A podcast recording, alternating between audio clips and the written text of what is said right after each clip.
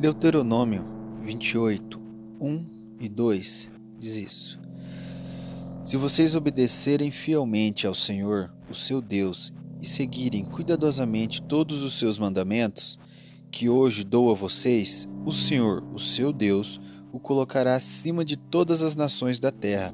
Todas essas bênçãos virão sobre vocês e o acompanharão se vocês obedecerem o Senhor, o seu Deus. O 15.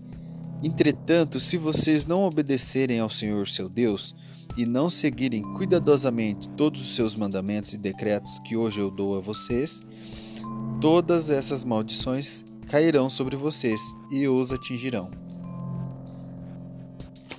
No livro O Dom da Profecia, tem, um, tem, tem uma parte que diz assim: Vejo exemplos dessas profecias nos dias de hoje.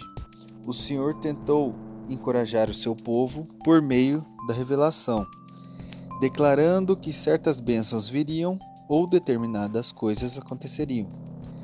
Com frequência, contudo, todas as pessoas direcionam a mente para somente a parte da profecia e pensam: Deus falou, então veremos isso suceder.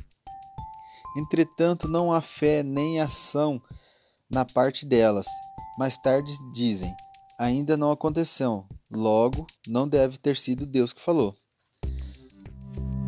Então, apesar de terem lançado uma palavra, apesar de Deus falar através da boca do profeta para você, sempre tenha uma ação, sempre faça acontecer, seja participante das coisas que Deus coloca na sua mão. Deus lança uma palavra sobre a sua vida, coloque fé, aumente seu nível de fé a tal ponto de colocar isso em prática, colocar isso à existência. Gere no seu espírito e coloque à existência.